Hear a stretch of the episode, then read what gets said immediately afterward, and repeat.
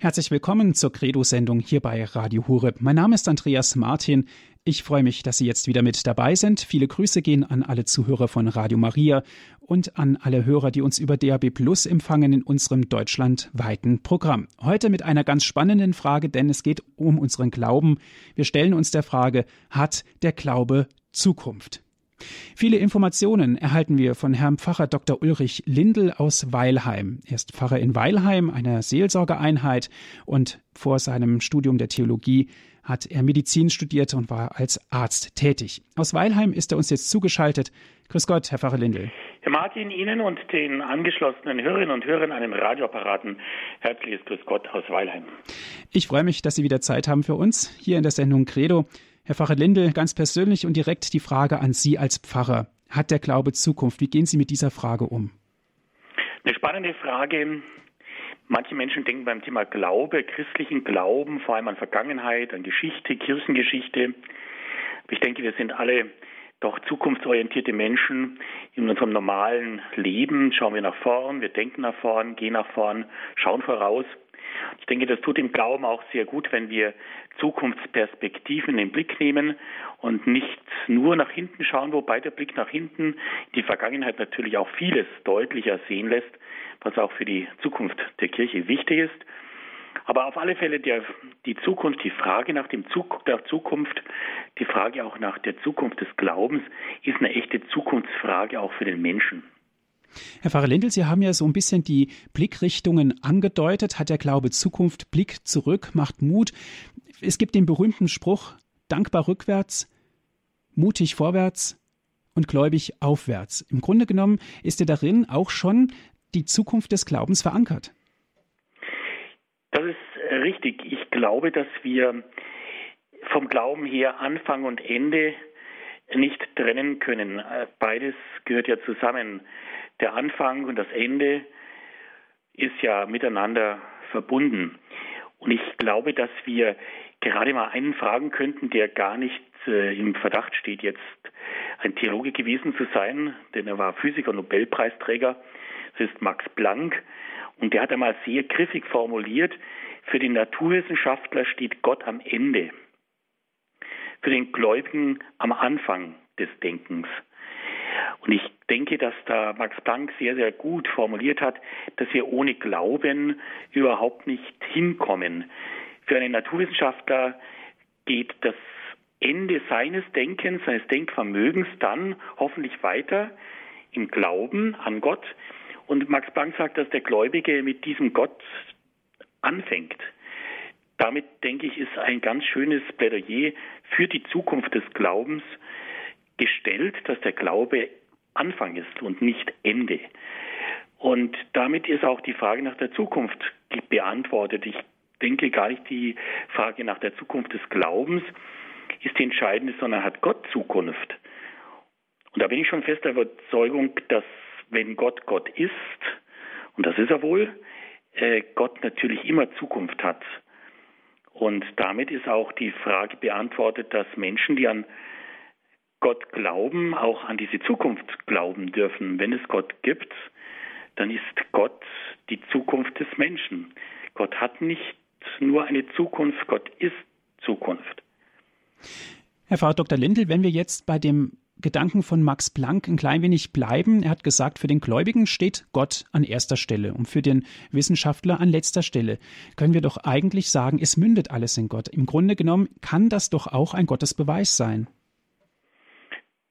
Ja, auf alle Fälle werden Sie viele Fragen ohne Gott ganz einfach nicht beantworten. Das menschliche Denken bleibt in Grenzen. Natürlich können Sie sich mit diesen Grenzen zufrieden geben. Aber ich glaube, dass wir schon mit unserem Verstand über die Grenzen des Menschlichen hinaus denken wollen. Und wir merken, das können wir nicht ohne Gott. Natürlich suchen wir immer nach einem Anfang der Welt, und den können Sie natürlich versuchen zu geben in Antworten, die etwa Natururknall heißen oder so. Aber wenn Sie dann über diesen ersten Anfang hinausdenken wollen, dann werden Sie Grenzen überschreiten müssen, die das rein menschliche dann auch aufsprengen für Gott. Der Mensch in seinem Denken stößt an Grenzen und wenn er diese Grenzen überschreiten will, wenn er sich selbst in seinem Denken transzendieren möchte, dann wird ihm das nicht alleine gelingen, sondern nur mit Gott. Und ich glaube einfach, dass es immer wieder Menschen gibt, die über sich selbst hinaus fragen, hinaus denken und allein schon in diesem Suchen dann auf Antworten hoffen dürfen. Der Glaube ist insofern also immer auch auf Zukunft angelegt, auf ein Vorwärts, auf ein über den Menschen hinaus. Sie hören die Sendung Credo hier bei Radio Hureb. Hat der Glaube Zukunft? Dieser Frage gehen wir heute nach mit Herrn Pfarrer Dr. Ulrich Lindel aus Weilheim.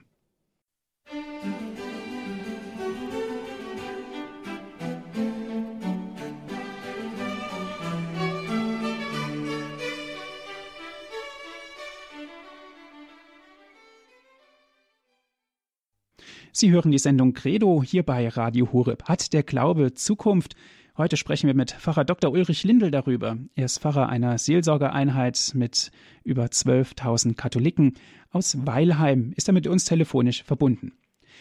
Herr Pfarrer Lindel, blicken wir doch noch mal kurz zurück und schauen auf das, was uns stark gemacht hat im Glauben, was uns vielleicht Hoffnung und Mut gibt. Ja, ich denke, wenn wir auf die Glaubensgeschichte, die uns ja verbindet aus dem Alten, aus dem Neuen Testament und dann in die 2000 Jahre Kirchengeschichte zurückschauen, dann werden wir immer wieder merken, dass äh, der Glaube auch in, gerade in schwierigen Zeiten unglaublich viel Lebenskraft und Widerstandskraft gezeigt hat.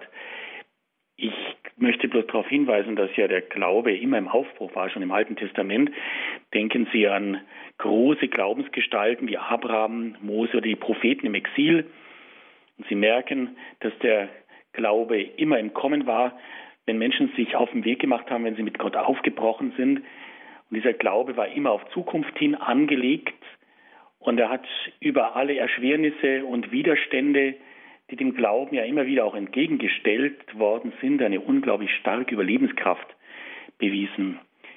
Wenn wir dann ins Christentum hineinblicken, wie klein hat eigentlich da alles angefangen mit äh, einem kleinen Kreis von Jüngern. Das war ja beileibe kein Kompetenzteam, sondern Jesus hat sich ja zwölf Männer herausgesucht, die wir vielleicht allesamt nicht genommen hätten, um ein Kompetenzteam aufzustellen an den Anfang sehen wir also ganz einfache und äh, mit Schwächen behaftete Menschen, die aber doch sich dann eingesetzt haben und diesem Jesus nachgefolgt sind.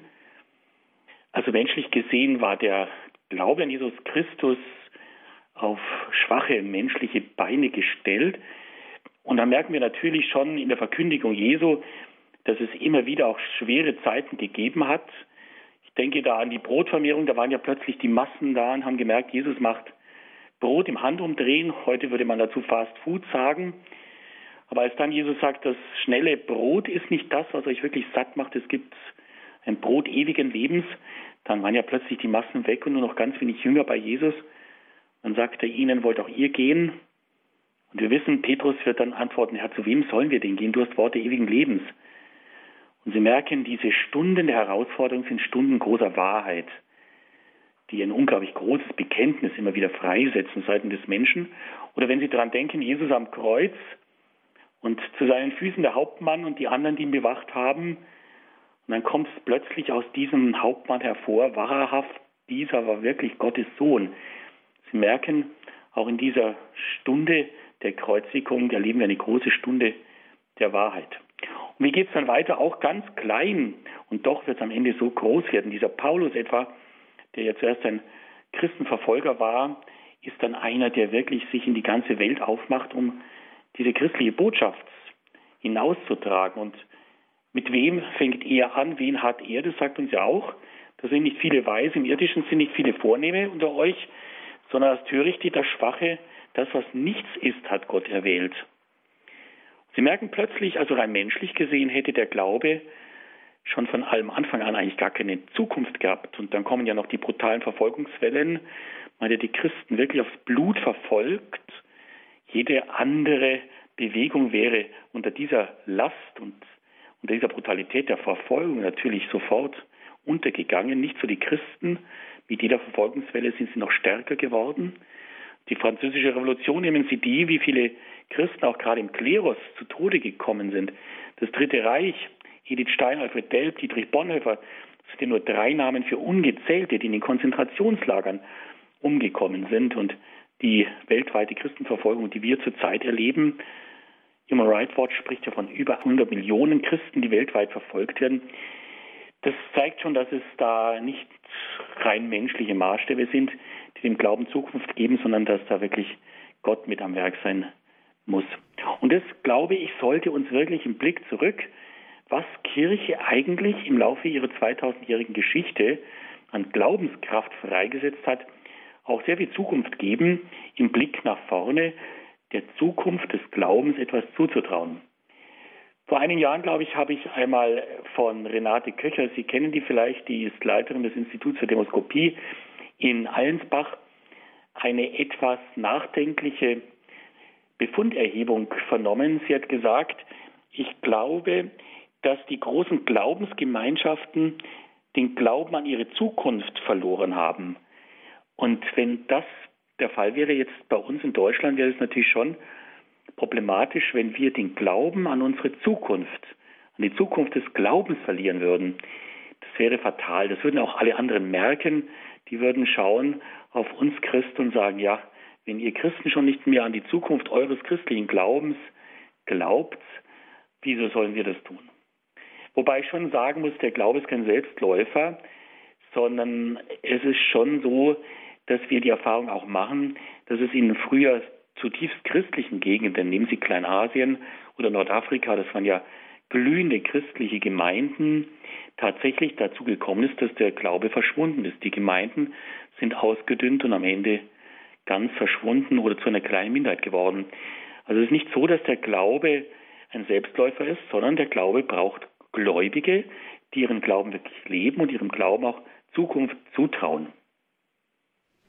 Herr Pfarrer Dr. Lindel, wie ist es denn eigentlich, wenn wir an die Zukunft glauben? Zukunft ist ja auch immer was, und das denke ich, ist was zutiefst Menschliches, was Ungewisses. Wir lassen uns auf was ein und wissen nicht genau, was kommt. Wie können wir das mit unserem Glauben greifbar und begreifbar machen? Ja, Glauben heißt ja, sich wirklich festmachen in einem, der größer ist, in Gott festmachen. Und dieses sich in Gott festmachen, sich an Gott binden, sich mit Gott verbinden, das steckt ja auch im Wort Religion drin. Sich wirklich verbinden, sich an Gott festmachen, in Gott festmachen. Und ich glaube, diese Bindungskraft, die brauchen wir schon. Wir Menschen, ich habe es ja in einer der vorherigen Sendungen schon mal gesagt, ein Entwicklungspsychologe hat gesagt, so wichtig wie der Atem für das neugeborene Kind, so wichtig wird dann auch sein, dass dieses Kind Bindung spürt, dass es sich binden kann. Zunächst natürlich an Mutter und Vater, an Menschen, zu denen es Beziehungen aufbaut. Aber diese rein menschlichen, zwischenmenschlichen Beziehungen, diese menschlichen Bindungen kann man natürlich nochmal weiter vertiefen und sich in Gott festmachen. Und wenn sie dann in fest in Gott gebunden sind, dann haben sie natürlich auch ein Vertrauen. Dieses Vertrauen, das zunächst ein Selbstvertrauen ist, wenn ich an mich glaube, wenn ich mir was zutraue, aber dann im Glauben zu einem Gott vertrauen wird, dass ich sage, ich vertraue mich Gott an und wenn ich an Gott glaube, wenn ich mein Leben Gott anvertraue, dann muss es mir um die Zukunft meines Lebens, um die Zukunft dieser Welt ja nicht Angst sein. Darum spricht man ja auch von einer Heidenangst, die Menschen befällt, die nur auf sich selbst vertrauen und damit ja ihr Leben in gewisser Weise auch auf Sand gebaut haben. Aber wer glaubt, versucht ja sein Leben auf das Fundament Gottes zu bauen, sich in Gott hinein zu verwurzeln, sich mit Gott zu verbinden. Und damit bekommt man natürlich schon sehr viel Halt und ein sehr vieles, sehr starkes Vertrauen, so Standsicherheit, die dem Leben gut tut. Und damit kann man natürlich ganz anders der Zukunft begegnen und ganz anders in die Zukunft hineinwachsen, wenn man das eben nicht nur selbst tut im Vertrauen auf sich, sondern mit Gott tut und in diesem Gott vertrauen. Sie hören die Sendung Credo hier bei Radio Hureb. Heute mit dem Thema Hat der Glaube Zukunft? Wir sprechen mit Herrn Pfarrer Dr. Ulrich Lindel darüber. Herr Pfarrer Dr. Lindel, ein berühmtes Wort aus dem Zweiten Vatikanischen Konzil, eine Einheit, ein Kapitel, ein Gesetz sozusagen, ist missionarisch Kirche sein. Was verstehen wir genau darunter unter missionarisch Kirche sein? Das Wort Mission heißt ganz einfach Sendung. Wenn wir Mission hören, denken wir ganz automatisch an Afrika, an Südamerika, aber wir haben mittlerweile alle schon gemerkt, dass wir auch eine innere Mission brauchen, dass es nicht nur darum geht, dass wir den Glauben in andere Länder bringen, sondern dass unser eigenes Heimatland, Deutschland, in weiten Bereichen ja schon der Mission bedarf. Mission heißt Sendung und die Kirche ist deswegen missionarisch, wie das Zweite Vatikanum sagt, weil Jesus missionarisch gewesen ist. Sie können mal in Lukas nachschlagen, viertes Kapitel, da hat ja Jesus einmal die Bibel aufgeschlagen, das Alte Testament, das Buch des Propheten Jesaja, und da steht, das liest auch vor, der Herr hat mich gesandt, den Armen die gute Nachricht zu bringen. Also, der Herr hat mich gesandt, den Armen die gute Nachricht zu bringen. Und dann fährt Jesus fort im Blick auf sich selber. Heute hat sich das Schriftwort erfüllt. Also Jesus war ein missionarisch Gesandter und hat eine gute Mission gehabt, diese gute Nachricht eben den Armen das Reich Gottes zu verkünden. Und wir alle sind ja arm, weil wir dieses Reich Gottes ja alle brauchen. Das können wir uns ja selbst nicht geben. Und diese Sendung endet eben nicht mit Jesus, sondern Sendung geht weiter, die Mission geht weiter. Und am Ende des Johannesevangeliums sagt ja Jesus ganz bewusst, wie mich der Vater gesandt hat, so sende ich jetzt euch. Und da schaut er seine Jünger an, aber wir wissen natürlich alle, dass er damit ja auch uns meint. Und was ist das für eine Mission? Am Ende des Matthäus-Evangeliums führt Jesus aus und er sagt ganz deutlich, geht zu allen Völkern und macht alle Menschen zu meinen Jüngern, tauft sie auf den Namen des Vaters, des Sohnes, des Heiligen Geistes und lehrt sie alles zu befolgen, was ich euch aufgetragen habe. Und seid gewiss, ich bin bei euch alle Tage bis zum Ende der Welt. Sie merken also, Mission hat kein Ende, sondern die Kirche, noch einmal gesagt, und damit wir ja auch, sind in unserem Wesen hoffentlich missionarisch. Das heißt, wir haben hoffentlich eine Sendung, die uns eben auf den Weg bringt. Wir hatten ja jetzt das Jahr des Glaubens und das Jahr des Glaubens, so Benedikt der 16. wollte uns ja darauf vorbereiten, dass wir uns wieder mehr mit unserem Glauben beschäftigen. Ich muss wissen, was ich glaube. Und dann erst kann ich anderen davon erzählen.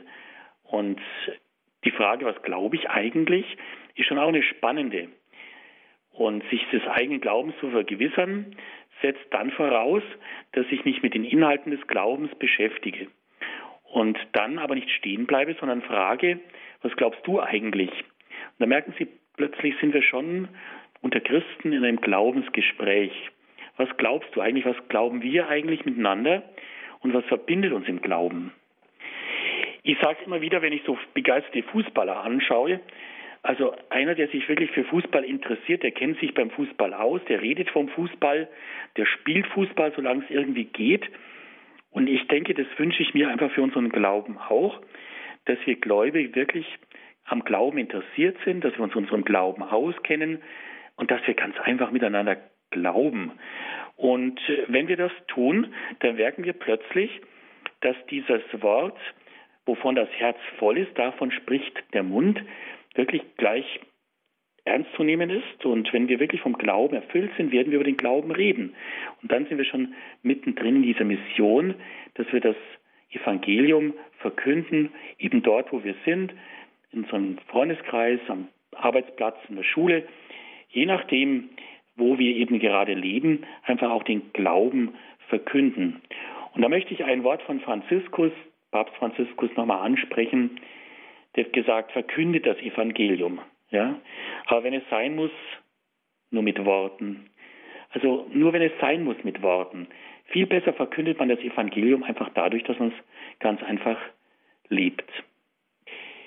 Wenn wir an die Taufe denken, wir sind ja alle getauft, Christen heißen wir nicht nur, Christen sind wir, dann werden wir vielleicht ans Taufkleid denken, an die Taufkerze.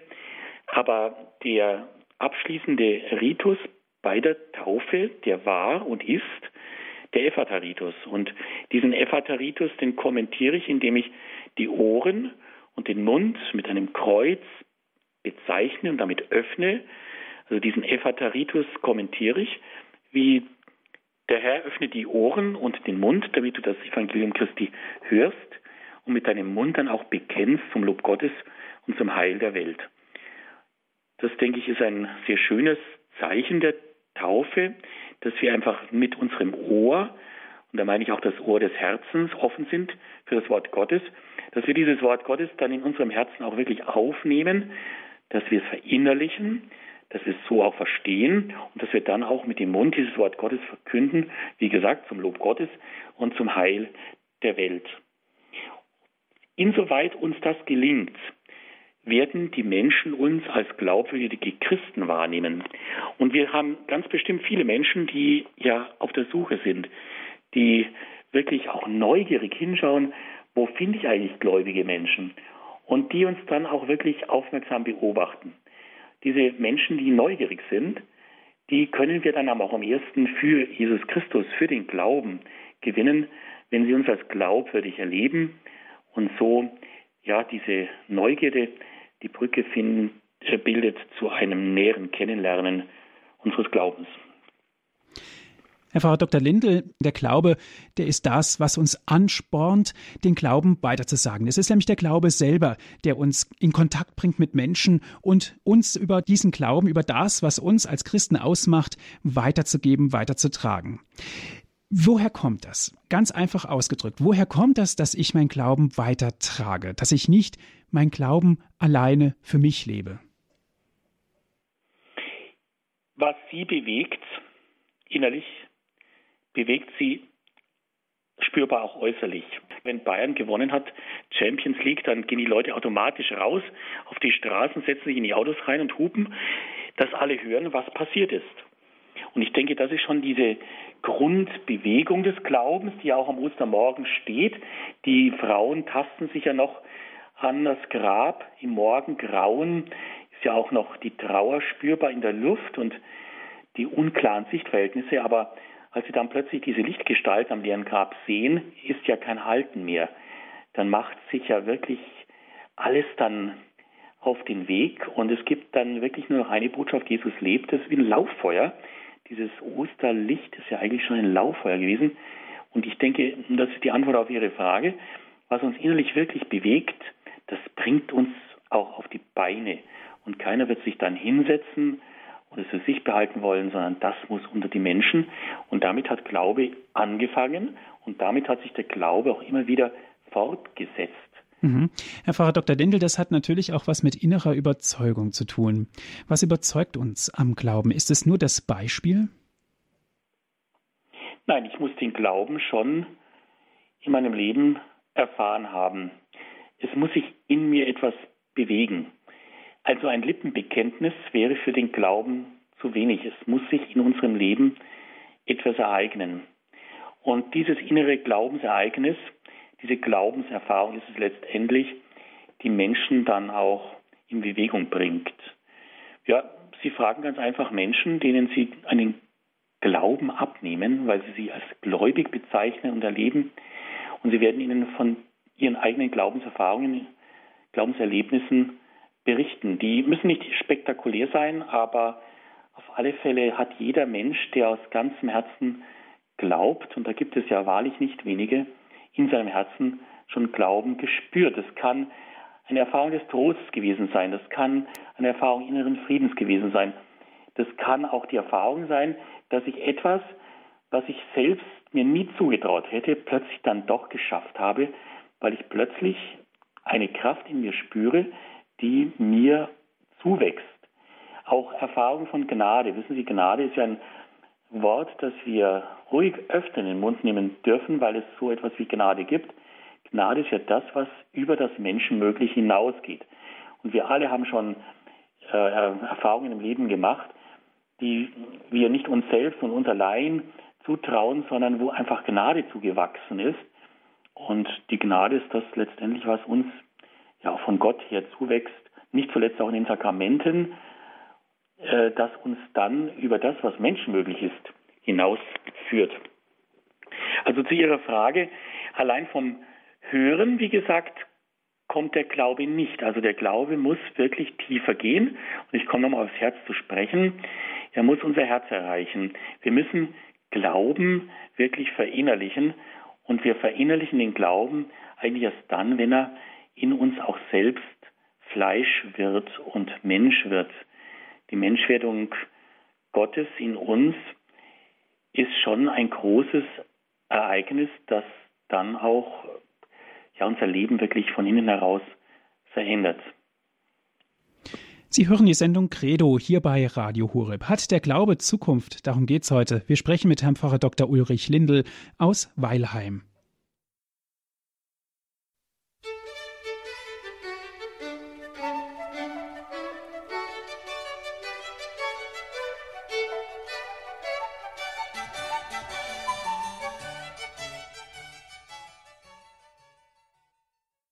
Credo hier bei Radio Horeb. Hat der Glaube Zukunft? Mehr darüber erfahren wir von Herrn Pfarrer Dr. Ulrich Lindel aus Weilheim. Herr Pfarrer Dr. Lindel, wir haben vorhin darüber gesprochen, was treibt uns eigentlich an? Was macht uns eigentlich mobil in unserem Glauben? Sie haben gesagt, es gehört natürlich eine innere Überzeugung dazu. Lippenbekenntnisse taugen nichts. Es muss mit Leben gefüllt werden. Ist es das genau, was den Glauben mobil macht? Wenn wir auf Jesus schauen, und er ist ja wirklich unser Vorbild im Glauben, auch unser Vorbeter, wenn wir auf ihn schauen, dann werden wir sehen, dass Jesus ganz mobil gewesen ist. Jesus hatte nicht einmal einen Ort, wo er sein Haupt hinlegen konnte, geschweige denn Immobilien, sondern er ist umhergezogen und hat den Menschen gepredigt, er hat geheilt und Dämonen ausgetrieben. Dazu bin ich gekommen, sagt Jesus. Also Jesus war keiner, der festgesessen ist, sondern einer, der unterwegs war mit den Menschen und vor allem auch zu den Menschen. Und es liegt natürlich schon nahe, dass wir da ein leichtes Gepäck brauchen. Was hat Jesus dabei gehabt? Denkbar wenig. Und die Jünger beruft er auch. Und als er sie aussendet, dürfen sie auch nur das Allernötigste mitnehmen. Und einer, der ihm nachfolgen will, dem sagt er, es kann keiner mein Jünger sein, wenn er nicht auf seinen ganzen Besitz verzichtet. Also wirklich Mobilität, leichtes Gepäck. Im Oktober gehe ich zwei, drei Wochen auf den Jakobsweg und ich überlege jetzt schon, was ich da wirklich dringend brauche, weil ich natürlich unterwegs relativ schnell merken werde, welches Kilo wirklich zu viel ist und da wird schnell Ballast zu viel. Also leichtes Gepäck, damit man möglichst gut unterwegs ist zu den Menschen und mobil ist, mobil bleibt. Also Glaube macht mobil. Das stellt natürlich dann schon die Frage, wie reich darf eigentlich die Kirche sein? Und die Frage einer reichen Kirche ist natürlich schon, dass die Gefahr besteht, dass sie festsitzt und unbeweglich, ja vielleicht sogar bequem wird. Papst Franziskus, den wir ja immer wieder jetzt auch hören, weil er ganz einfach auch viel zu sagen hat, hat einmal deutlich für eine arme Kirche plädiert und den Grund dazu genannt, weil eine arme Kirche einfach beweglich ist und den Weg leichter zu den Menschen findet. Wir waren vor kurzem in der Pfarrei in Westböhmen und den ersten Gottesdienst auf der Pfarreireise haben wir in Pilsen gefeiert mit dem Bischof von Pilsen, übrigens der erste Bischof dieser jungen Diözese, in der übrigens nur 17 Prozent Christen sind. Also der Mittelpunkt Europas, und das ist so um Pilsen herum, ist zugleich auch der Ort mit dem geringsten Prozentsatz an Christen. Nicht zuletzt eben, weil die Christen in der Tschechoslowakei natürlich auf das Schärfste verfolgt worden sind in der kommunistischen Zeit der Diktatur. Dieser Bischof von Pilsen, František Radkowski, hat auch gesagt, eine arme Kirche kann durchaus eine reiche sein. Und wenn wir mal nachdenken, was eine arme Kirche eigentlich reich macht, dann denke ich, dass eine arme Kirche zwar arm an Geld und Gütern ist, aber dafür umso reicher sein kann an Glauben und Gnaden. Und ich denke, dass eine arme Kirche auch reich sein kann und oft auch ist an Glaubenskraft, an innerer Überzeugung. Und ich glaube, dass eine arme Kirche auch mehr Hunger nach Gott hat.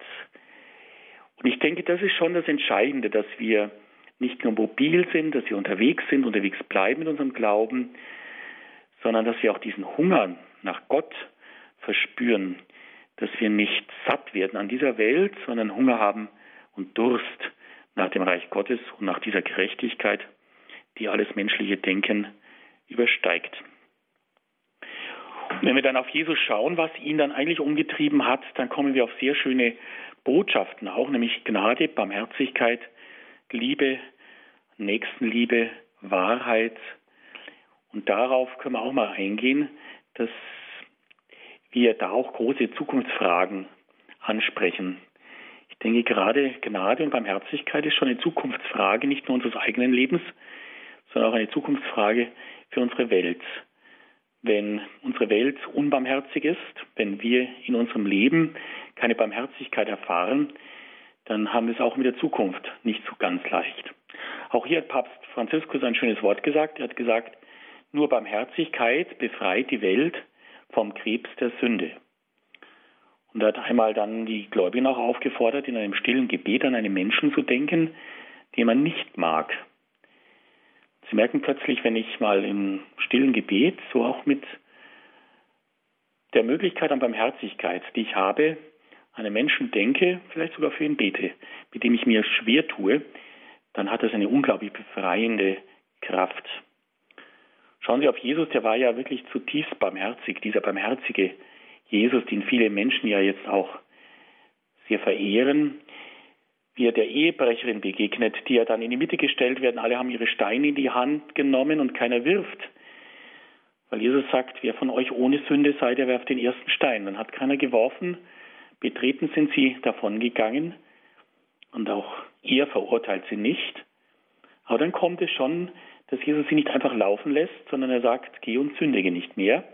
Wir merken diese Barmherzigkeit, diese Gnade und Barmherzigkeit der Vergebung ermöglichen dieser Sünderin einen wirklichen Neuanfang. Geh und sündige nicht mehr. Oder der Zachäus, der auf dem Baum sitzt in Jericho. Jesus ja umgeben von vielen Menschen, die ihn durch die Straßen drängen. Plötzlich bleibt er unter diesem Baum stehen und sieht diesen Zachäus an.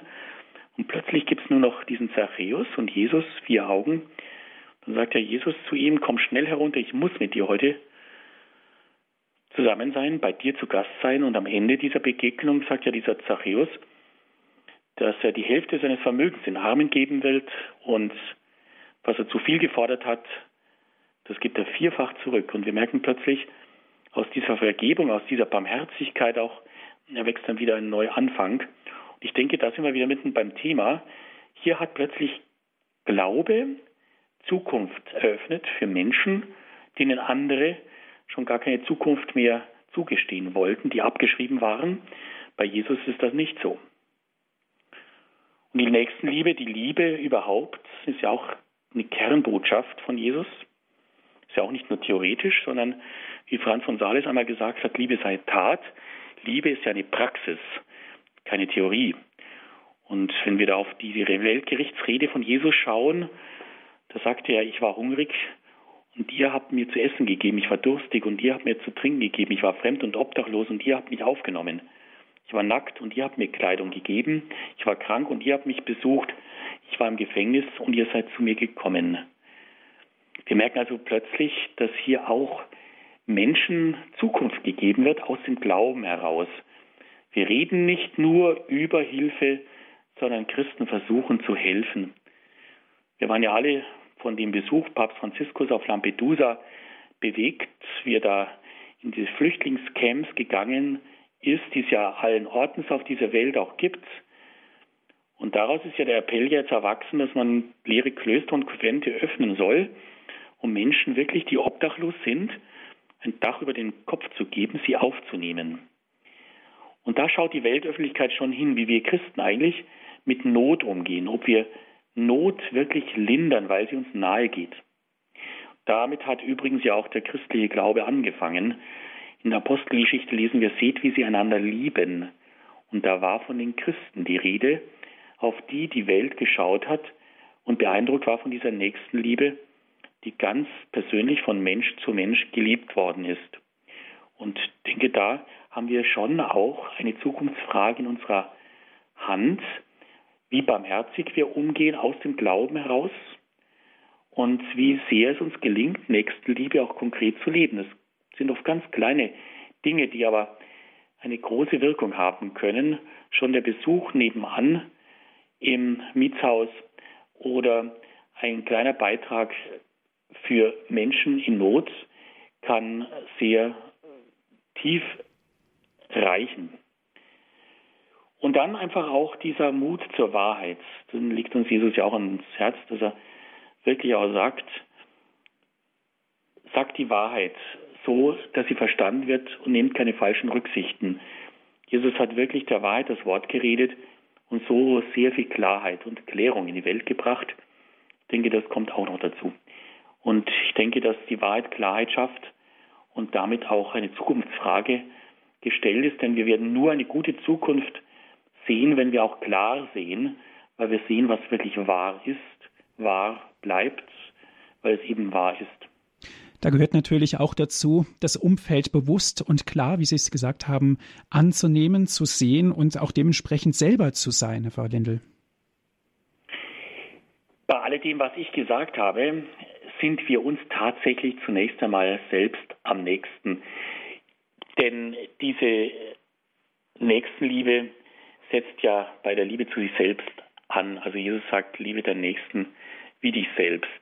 Und einer, der mit sich selbst nicht barmherzig umgeht, ich spreche jetzt nicht vom Laissez-faire-Stil, dass man sich alles nachsieht, sondern dass man mit der nötigen Liebe auch auf sich selber schaut, ist natürlich die Voraussetzung. Menschen, die unbarmherzig mit sich selbst umgehen, werden schwerlich barmherzig sein können im Umgang mit anderen. Und sich dann wirklich auch immer wieder sagen, dürfen ruhig auch mal im Spiegelblick, wenn sie im Bad sind, in der Früh sich mal wirklich in die Augen schauen und sie mal liebevoll anschauen und ja, diese, diese Augen des barmherzigen Jesus auf sich anwenden, dass man sich mal anschaut und wirklich auch äh, in allen Fehlern und Schwächen äh, diese Barmherzigkeit walten lässt. Das ist sicher, sicher sehr wichtig, wobei auch die Wahrheit wichtig ist, auch dass wir die Wahrheit uns gegenüber selbst anwenden, dass wir uns selbst auch nichts vormachen, sondern dass wir wahrhaftig mit uns selbst auch umgehen. Ich denke, das sehen auch die anderen Menschen um uns herum. Nur das, was wir selbst auch beherzigen, Barmherzigkeit, was wir selbst auch an Liebe uns selbst gegenüber aufbringen und das Maß an Wahrhaftigkeit, mit dem wir mit uns selbst umgehen, das werden wir dann auch anderen Leuten glaubwürdig gegenüber aufbringen können.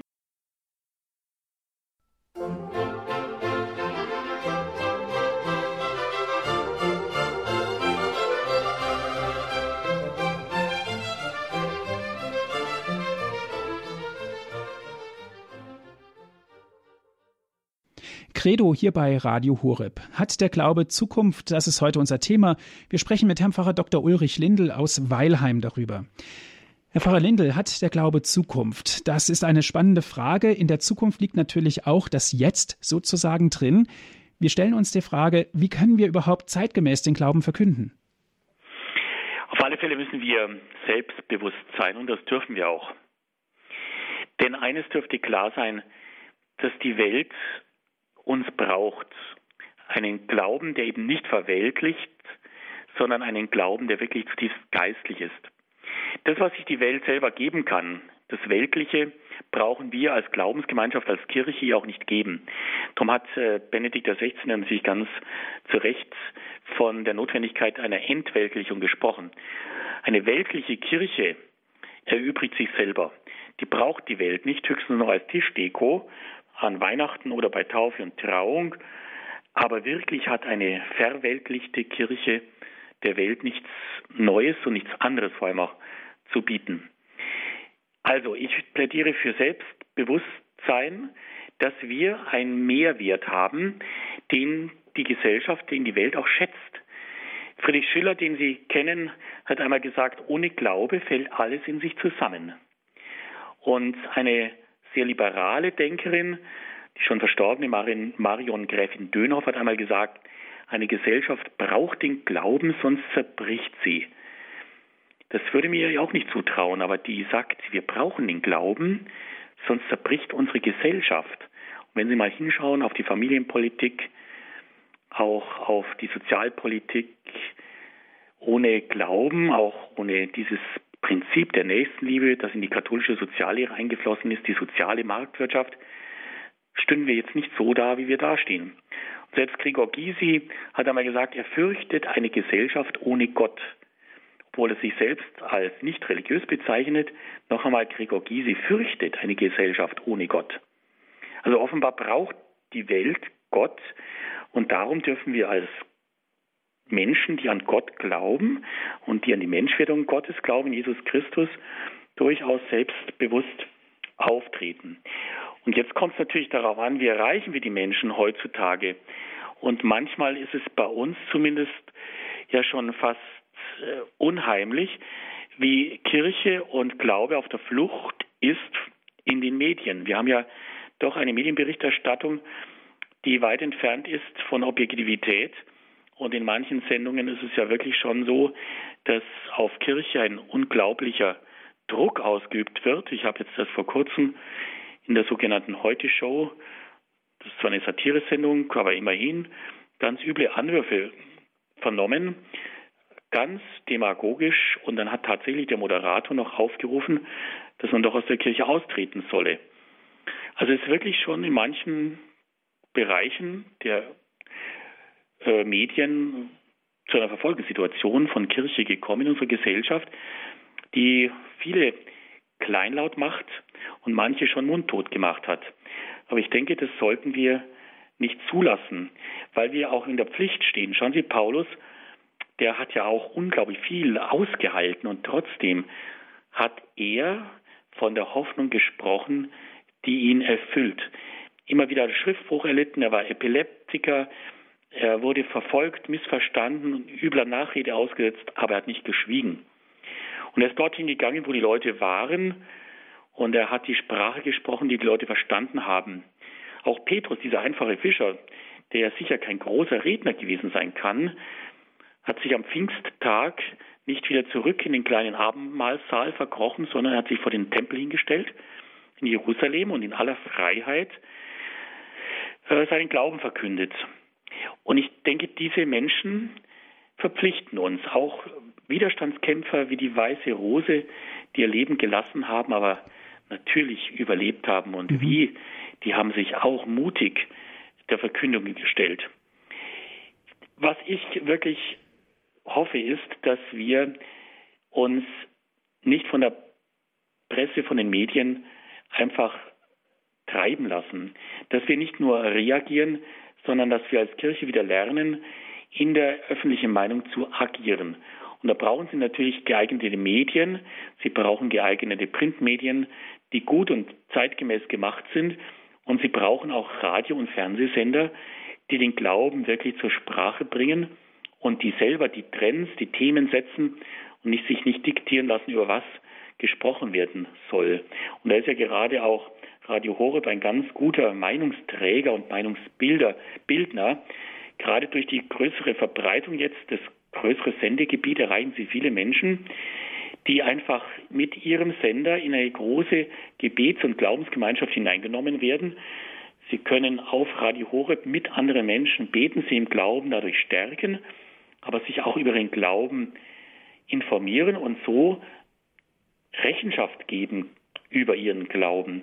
Und ich denke, das brauchen wir. Wir brauchen wieder mehr Glaubenswissen bei den Christen, dass sie wirklich auch sich hinstellen können und jedem Rede und Antwort geben können, der sie nach dem Grund ihrer Hoffnung fragt. Wir haben einen guten Inhalt. Der Inhalt ist top. Und die Verpackung sollte auch besser werden. Denn letztendlich werden die Menschen den Inhalt je besser annehmen können, je besser er formuliert und je besser auch verpackt ist. Und ich glaube, gut gemachte Zeitschriften, gut gemachte Sendeformate, gut gemachter Rundfunk, gut gemachtes Fernsehen ermöglichen ganz einfach den Glauben besser und zielsicherer an Menschen zu bringen. Herzlichen Dank, Herr Pfarrer Dr. Ulrich Lindel, dass Sie sich die Zeit genommen haben, hier in der Sendung Credo über das Thema Hat unser Glaube überhaupt Zukunft zu sprechen? Dankeschön dafür. Danke auch an Sie, liebe Hörerinnen und Hörer, dass Sie mit dabei gewesen sind. Wie immer gibt es diese Sendung zum Nachhören auf CD. Bestellen Sie sich einen CD-Mitschnitt unter folgender Telefonnummer 08323 9675120. Noch einmal 08323 9675120.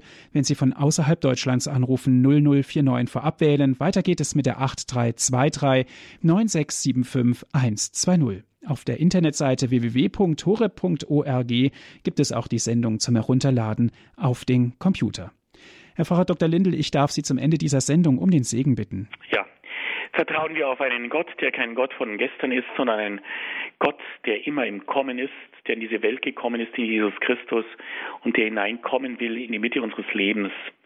Vertrauen wir auf ihn, der in unserem Leben Mitte sein möchte und der mitten da ist unter uns in dieser Welt.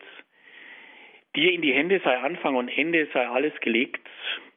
Und darum bitten wir jetzt dich, den Gott unseres Lebens, der unsere Zukunft ist, um Segen.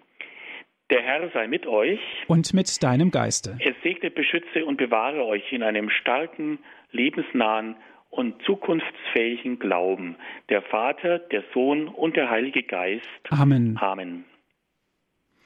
Dankeschön fürs Zuhören. Es verabschiedet sich Ihr Andreas Martin.